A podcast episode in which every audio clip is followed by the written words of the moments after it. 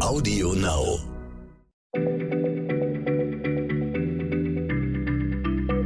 Schneller Schlau, der kurze Wissenspodcast von PM.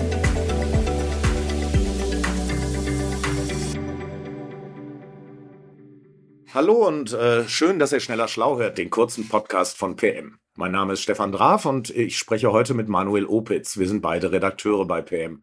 Manuel, du beschäftigst dich ja meistens mit historischen Themen. Diesmal aber geht es um eine Frage, die gar nicht so weit in die Vergangenheit reicht. Was verraten Vornamen über unseren Zeitgeist?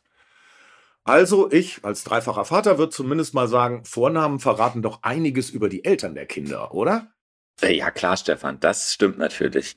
Letztlich haben wir unsere Vornamen ja unseren Eltern zu verdanken und äh, ja, wir müssen ja mit ihnen leben, ob wir, ob wir nun mal wollen oder nicht. Aber letztlich sind unsere Eltern ja auch nur Kinder ihrer Zeit und, und durch das geprägt, was, was um sie herum so passiert ist. Und ähm, Namensforschende können ganz klar aufzeigen, dass die Namensgebung nicht einfach nur irgendwie so ein, ein, ein Modegefühl ist, sondern Vornamen zeigen einen tiefgreifenden historischen äh, einen tiefgreifenden kulturellen Wandel an und spiegeln auch gesellschaftliche Umbrüche wider. Mhm. Kultureller Wandel, gesellschaftliche Umbrüche. Manu, red mal nicht so um heißen Brei rum. Was, was meinst du genau? Jetzt drängelt mal hier nicht so, Stefan. Also äh, nehmen wir zum Beispiel die Kirche. 1894 hatten zwei von drei vergebenen Vornamen einen christlichen Bezug. Die häufigsten Jungnamen lauteten zum Beispiel Johann, äh, Matthias, Peter, Josef, Nikolaus.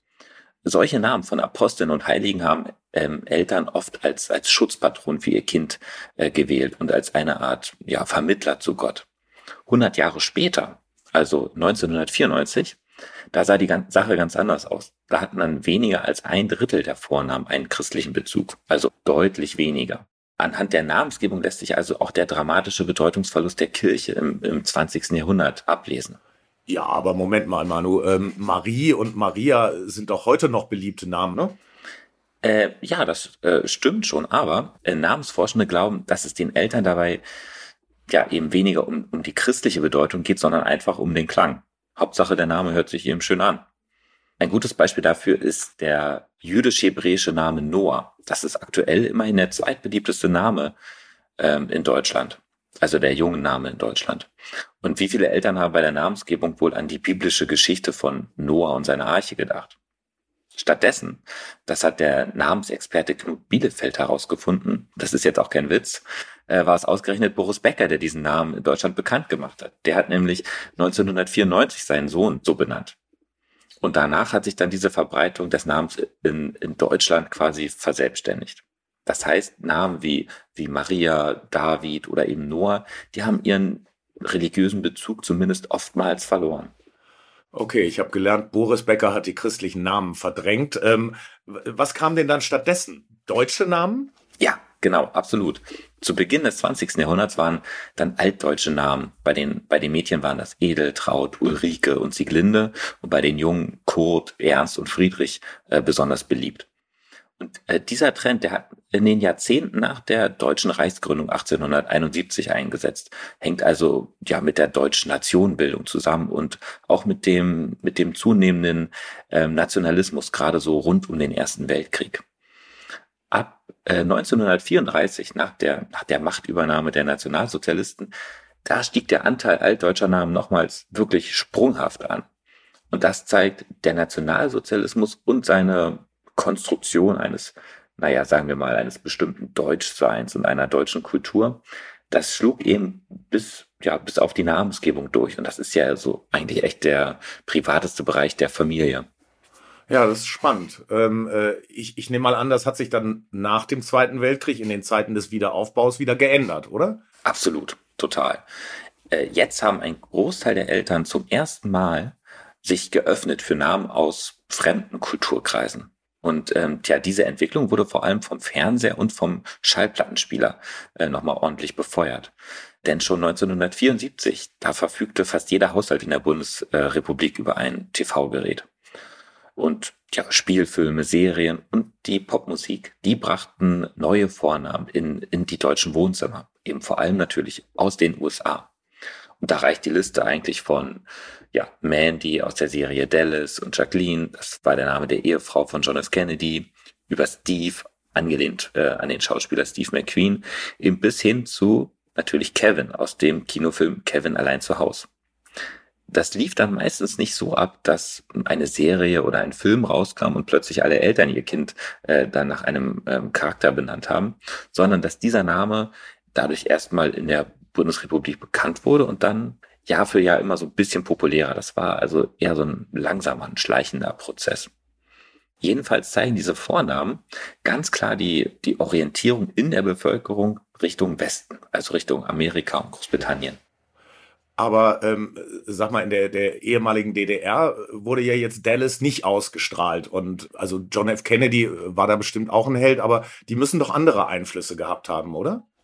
Ja, und das ist nun echt interessant. Denn äh, ja, in der DDR, da verbreiteten sich keineswegs Namen aus den sozialistischen Bruderländern des, des Ostblocks. Also denken wir an Namen wie Ivan, Wladimir, Nadia oder von mir aus auch Tanja. Äh, sondern da verbreiteten sich ebenfalls Namen aus Amerika, nämlich Mandy und David. Also englisch ausgesprochen, nicht der David aus dem, aus dem Alten Testament. Namensforschende vermuten, dass sich hier die Sehnsucht nach einer Lebenswelt jenseits der DDR zeigt. Also auch ganz klar Richtung Westen. Jetzt kann man natürlich fragen, woher wussten die Leute in der DDR überhaupt was über amerikanische Serien?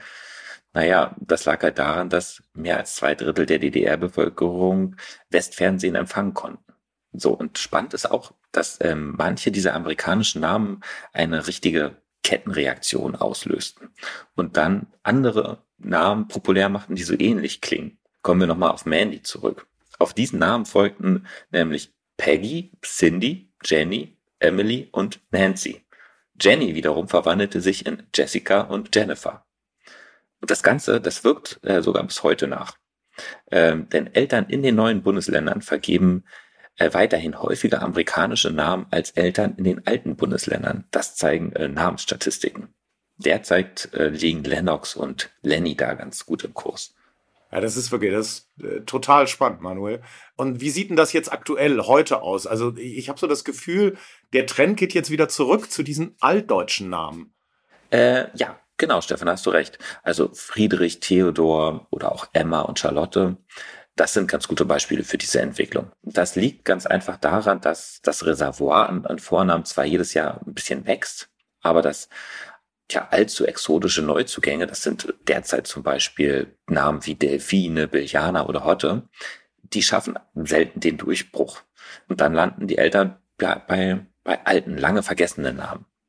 Aber, und, und das ist jetzt eigentlich das Entscheidende, erst wenn diese Namen ihre frühere Bedeutung verloren haben. Also wenn man bei, bei Friedrich nicht mehr sofort an Friedrich den Großen denkt.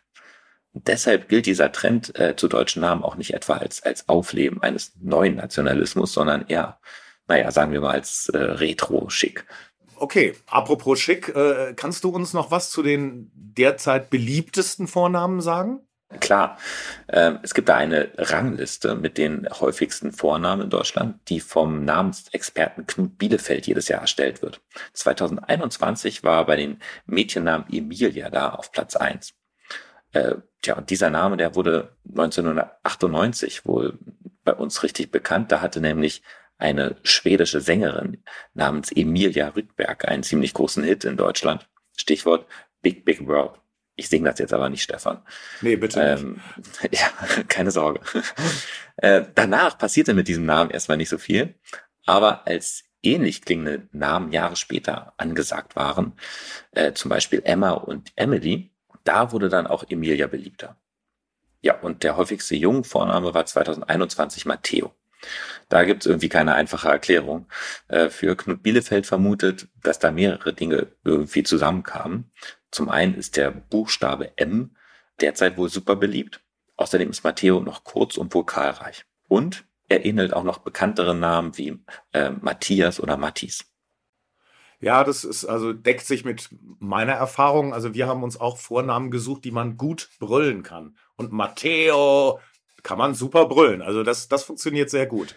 Irgendwie, das ist auch ähm, eine Strategie. Ja, also äh, immer zweisilbig kann ich nur empfehlen. Oder, oder so kurz dreisilbig wie Matteo.